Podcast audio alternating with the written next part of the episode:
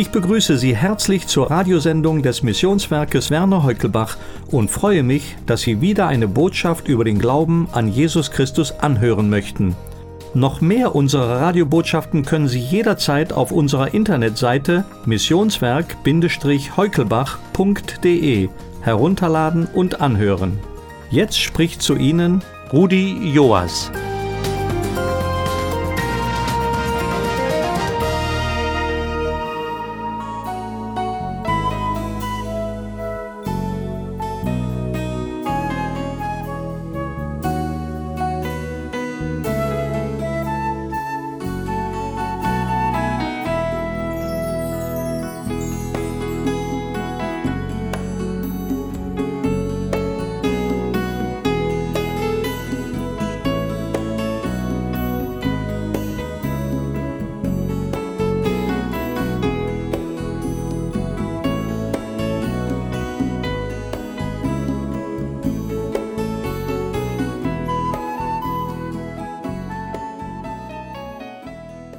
Lieber Zuhörer, unsere heutige Andacht habe ich überschrieben mit dem Titel Göttliche Übungen.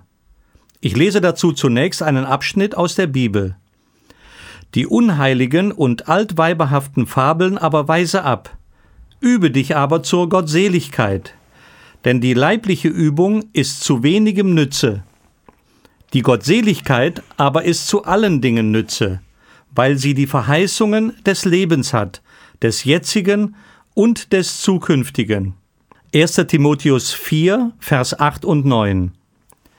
In diesen beiden Versen benutzt der Apostel Paulus als Beispiel die leiblichen Übungen, um uns große geistliche Wahrheiten zu vermitteln. Für die Griechen der damaligen Zeit hatte die leibliche Übung eine viel größere Bedeutung als für uns heute, weil viele sportliche Großveranstaltungen einen festen Platz im gesellschaftlichen Leben der damaligen Zeit hatten. Vor einiger Zeit hatte ich die Gelegenheit, in Korea einige christliche Gemeinden zu besuchen. Meiner Frau und mir fielen in vielen Städten schön angelegte Gymnastikübungsplätze auf. Erstaunlicherweise wurden diese Plätze von der Bevölkerung auch sehr rege genutzt. Von morgens bis abends sah man dort Menschen aller Altersgruppen ihre Übungen durchführen. Als wir uns das so anschauten, da waren wir uns einig. Wie schön wäre es, wenn die Christen in Korea, aber auch bei uns, auch so viel Energie und Freude beim Bibellesen und Beten aufbringen würden, wie diese Menschen bei der körperlichen Ertüchtigung.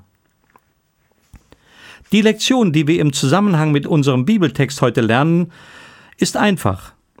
Christen sollten sich in der Gottseligkeit üben. Dabei sollten sie den gleichen Eifer an den Tag legen wie Sportler, die irgendwann einmal einen Preis gewinnen wollen und dafür ihren Körper ständig trainieren. Aber zuerst wollen wir uns die Frage stellen, was ist Gottseligkeit? Das Wort Gottseligkeit ist überhaupt nicht mehr im normalen Sprachschatz enthalten, und ich glaube, dass die wenigsten Menschen mit diesem Begriff etwas anfangen können.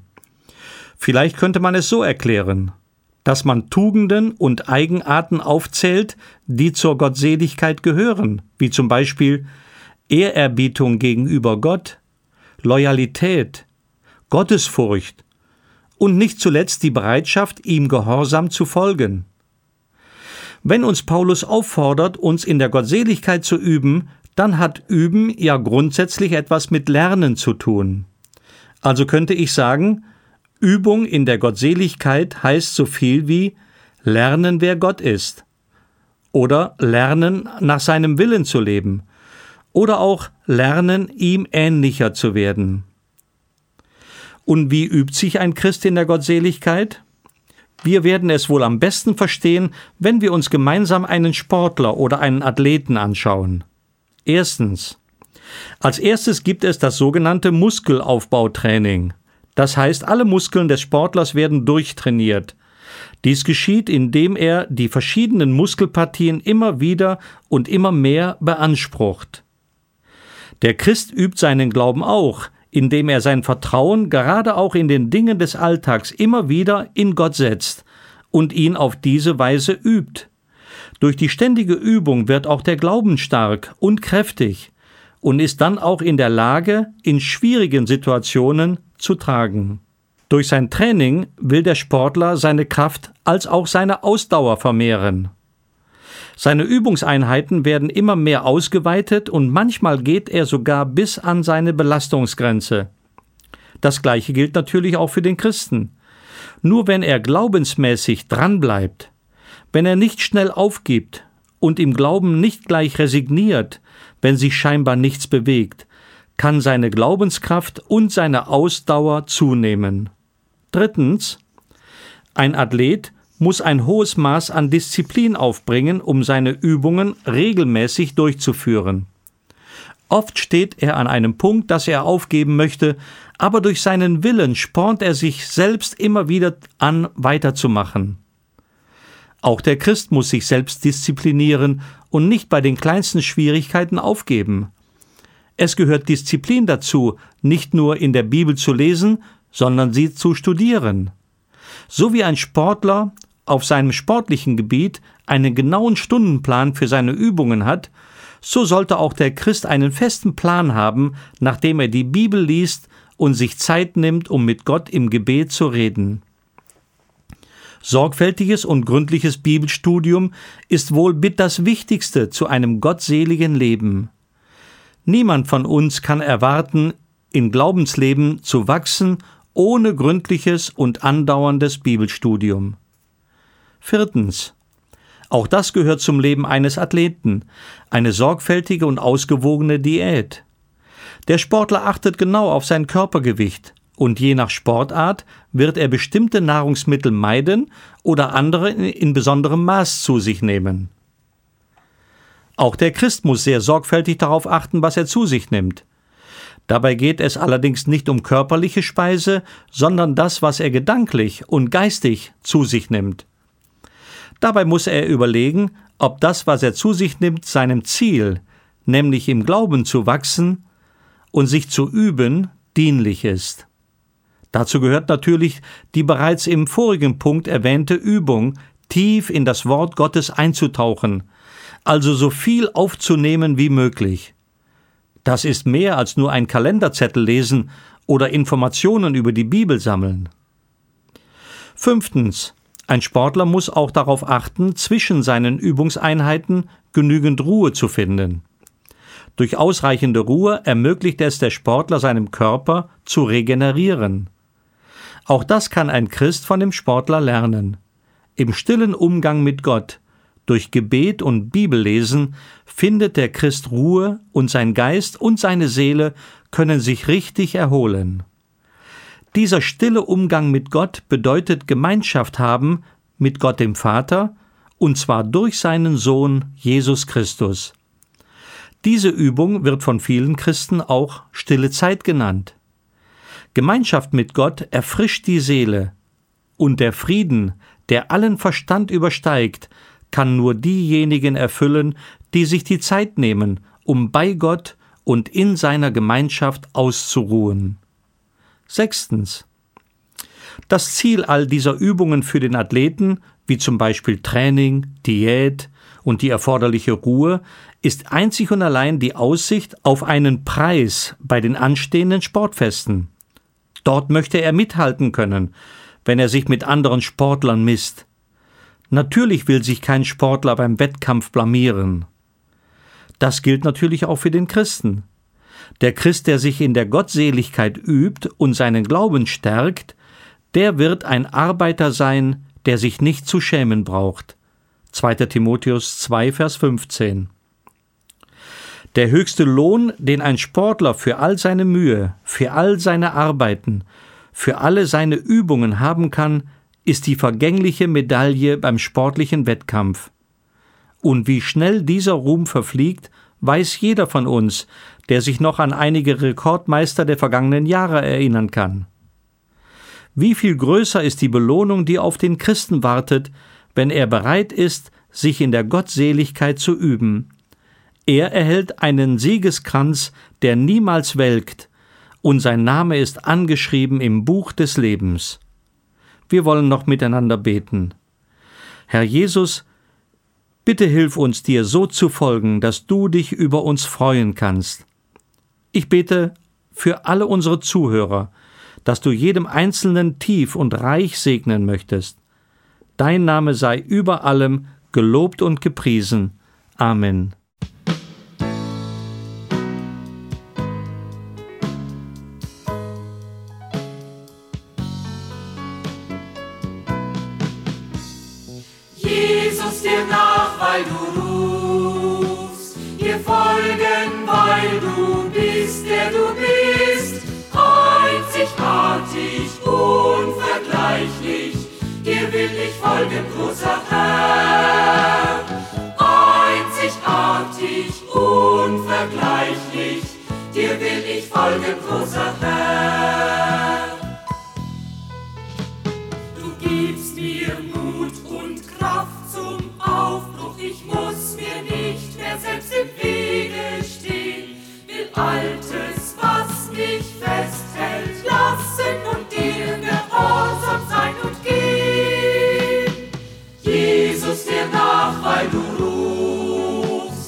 Folgen, weil du bist, der du bist, einzigartig, unvergleichlich, dir will ich folgen, großer Herr.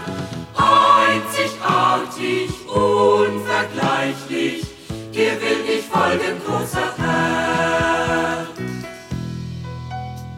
Will alles nur von dir erwarten, denn nur was du gibst, ist auch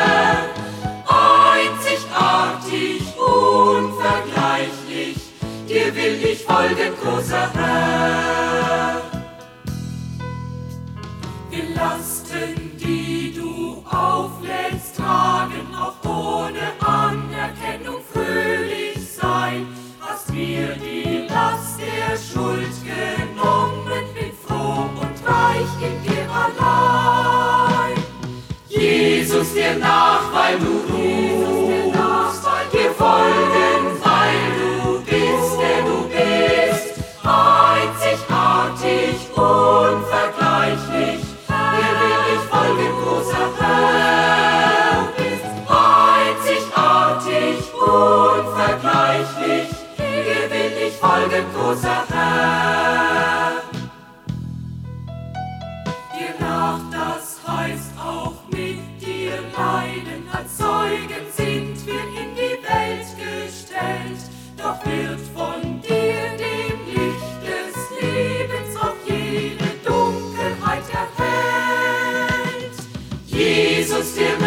Weil du rufst, dir nach, weil dir folgen, weil du bist, der du bist, einzigartig, unvergleichlich, dir will ich folgen, großer Herr. Einzigartig, unvergleichlich, dir will ich folgen, großer Herr. Liebe Zuhörer, wir leben in einer Zeit, in der das Übersinnliche, das Okkulte immer gesellschaftsfähiger wird. Aberglaube, Magien, Spiritismus und geheimnisvolle Heilslehren verwirren unsere Köpfe. Was steckt denn dahinter? Wir möchten helfen, Licht in das Dunkel zu bringen und Auswege aus Verstrickungen aufzuzeigen. Dazu soll die Broschüre Esoterik, Okkultismus, Aberglaube, was steckt dahinter dienen. Gerne schicken wir sie Ihnen kostenlos zu. Schreiben Sie uns. Unsere Anschrift Missionswerk Werner Heukelbach 51700 Bergneustadt. Für die Schweiz Missionswerk Werner Heukelbach Postfach 650 in 4800 Zofingen. Ich befehle Sie der Gnade unseres Gottes an und grüße Sie mit einem herzlichen Gott befohlen, Ihr Rudi Joas.